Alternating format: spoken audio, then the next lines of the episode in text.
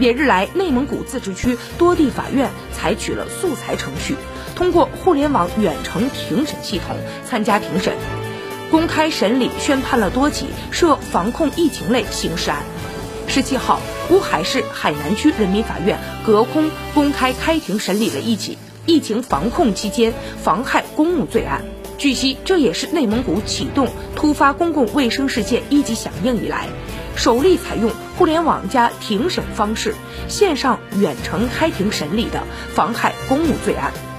据悉，为最大程度减少人员流动，以上庭审均采用远程视频方式开庭，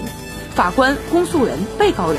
分别在法院、检察院、看守所三地参加庭审，